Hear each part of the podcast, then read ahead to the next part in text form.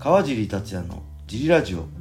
はい皆さんどうもです、えー今日もレーターのお返事なんですけど今日はねお布施をいただきました。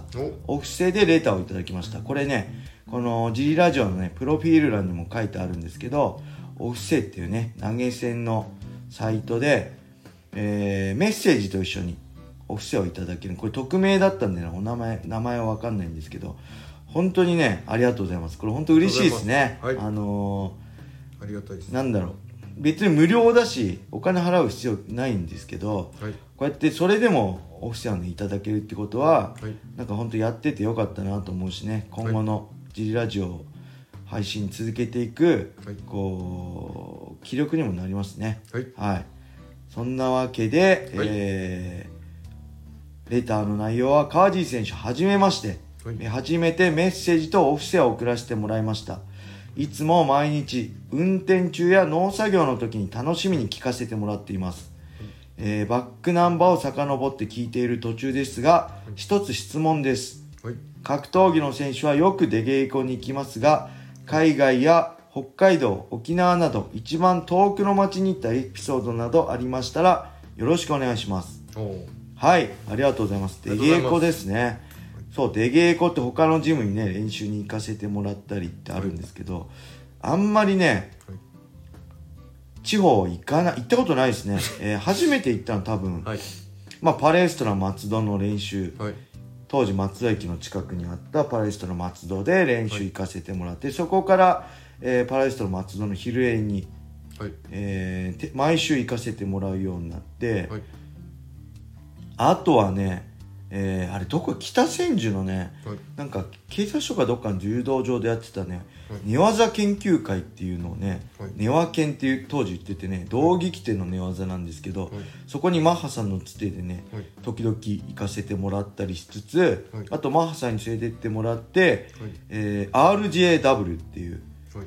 昔和寿司研修会のジムがあったんですけど、そこで出稽古行かせてもらってうん僕アマチュアの時ですよ。は初めて宇野さんとスパーさせてもらったりとか、あとプロになってからは、はい。同じく話術研修会系のジムで A3 ジム、はい。アメバ TV でね解説とかされているハーツ代表の、はい。えー大沢健二さんとか、はい。あとまあ福本さんとかい。ろいろ岡見君とか見ましたね、井上克也選手とか研修あの研修会のトップファイターがねそこに集まって、はい。っていう場に、はい。ぼ僕と岩瀬さんとかで、はい。えー毎週水曜日だったかな当時、はい。行かせてもらってましたね。はい。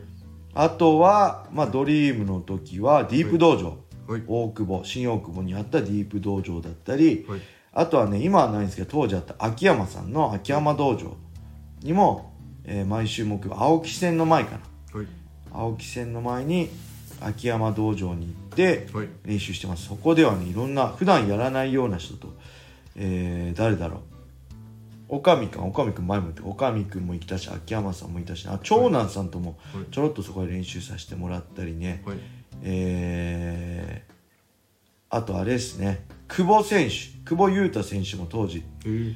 あの唾液だけですけどそこに来て軽くマススパはい。させてもらったり。はい。あとなんだっけあのーさんまのテレビ出てた、えー超グラバカのすごいマッチョのホイス・グレイシーともやったオレグじゃなくてなんだっけ？の弟も来てたりね K1 ダイナマイトとかにもねはい。出てたりした人もいてあとは JB スポーツとか、まあ、R ジムだったり、はい。でも本当はマッハ道場だったりそのぐらいで、本当にね地方はねはいあんまないですね。あと、出稽古、名前有名になってから出稽古行くと、は一丁こいつ一本取ってやろうみたいなギラギラしたやつが来て、ギラギラしてるだけだったらいいんですけど、ものすごいね、カニバサミとか、捨て身技とか、危険な技とかね、やってくるんで、あんまりね、僕は危険なんでね、そう、知らない人とはやりたくないなっていう、怪我したくないんで、はい。そういうのがあったりね、してました。で、沖縄にね、旅行に行った時とかね、はい。正直松根君のジムパレスタ沖縄の松江君のジムとか練習とかでなくても顔出したいなとか思ってたんですけど、ちょっとタイミングが合わなくてねはい。行けなかったりね。はい。してあんまり出稽古はないですかね、これ出稽古って自分から連絡していくものそれとも来てくれって言われるもんなんですか？あ来てくれってっていうのあんまないですかね。自分からいいですか？ってやっぱコネですよね。人づてで仲良くなって今度練習行っていいですか？とか言っていいよって。い。きなり何も知らない人にはい。ジムとか出稽古行ったら失礼なんではい。しっかり許可取ってお互いに自分のジムとか相手のジムとかにはい。許可取ってはい。いいですか？みたいな感じでえー行くのがはい。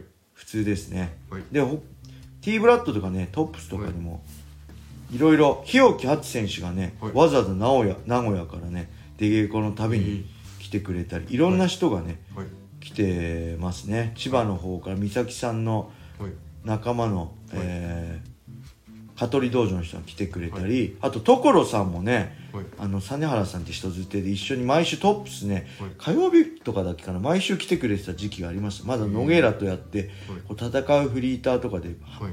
こう人気が爆発する前ですね、はいその前の所さん来てくれたりね、はい。意外と、はい。えー来てます。あとはい。誰だっけかな、結構青木もねトップスに青木真也もトップスに 来て僕がシャオリンのタイトル前に来てはい。1本目僕と青木でスパやったらね僕青木とスパ終わったらぎっくり腰やっちゃってはい。ちょっと待ってごめんっつって1本でやめとくわって結局その時1本しかできなかったんですけど、はい。まだ全然青木がはい。プロデビューした時とかそのぐらい、はい。でそれでもやっぱ強かったですね、はいあとは誰だろう韓国の選手は T ブラッドまであの韓国のロード FC のねライト級のチャンピオンだったあれ誰だっけ名前忘れちゃったけどその子がね、はい。来てくれたりもねはい。してましたね。はい。あとは、デイエコっていうかはい。えっとね石田君の試合のセコンドで、はい。えーアメリカ行った時にラスベガスのねなんてジムだっけかな。えーっとねあのあれラバーガードの使い手誰でしたっけ？あいつの系列のジムにはい。行ってそこ長男さんに連れて長男さん当時アメリカに、はい。えー長期出稽古行ってたんではい。そこで長男さんに車に乗せてってもらって、はい。そこに練習しに行ってはい。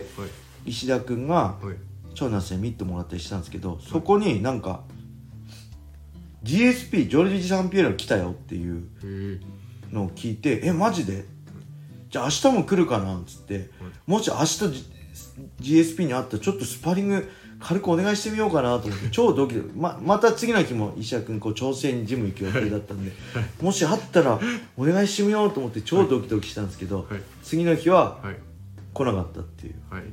はい。ニアミスでした。はい、でそこでしかもあのねあプレイボーイマンションの時かな、あのねそこのジムでね、はい。変なおっさんに話しかけられたんですよ。はい外人の。はい。で英語わかんないんで、はい。ああああああって話してたら いきなり絵を描き出してはい。もうこれこれ俺描いたんだよっつって、はい。よくわかんないから、ああそうなんだありがとうっつって、はい。あのーもまあし全然気にしてなかったんですけど捨てずに持ってたんですよ。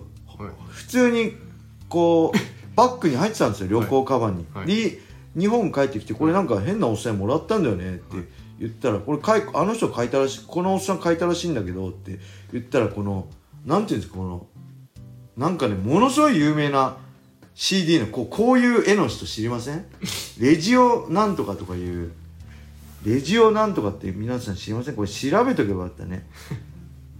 なんかねこう裏から表裏から見ると絵になるみたいなものすごい有名な海外の CD のジャケットを描いてる人らしくてそれで「えマジで?」ってめちゃくちゃ有名な人じゃんっていう。はい普通にそこに絵がいてあその人がいて絵を描いてくれたんですよね、なんだっけかな？こうね人差し指突きこう突き出してるね。片手突き出してるね。CD のジャケットなんですよ。その人がね書いてくれて、ごめんなさいこれね。ほんと中途半端でしたね。これ 分かってる人がいたらちょっとコメントであコメントあったりレターでねください、次のラジオではい。次か次のラジオでね、はい。できたらいいなと思う。これ中途半端でごめんなさい、はい。というわけで、はい。レターありがとうございます。これオフセもねぜひ皆さんこうやってめっちゃ喜ぶんではい。あのまあ答えられない質問とかもあるんですけどこうやってメッセージいただけるとものすごい嬉しいです。本当にありがとうございます。ありがとうござい。ますはい。それでは今日はこんな感じで終わりにしたいと思います。皆様良い一日を。まったねー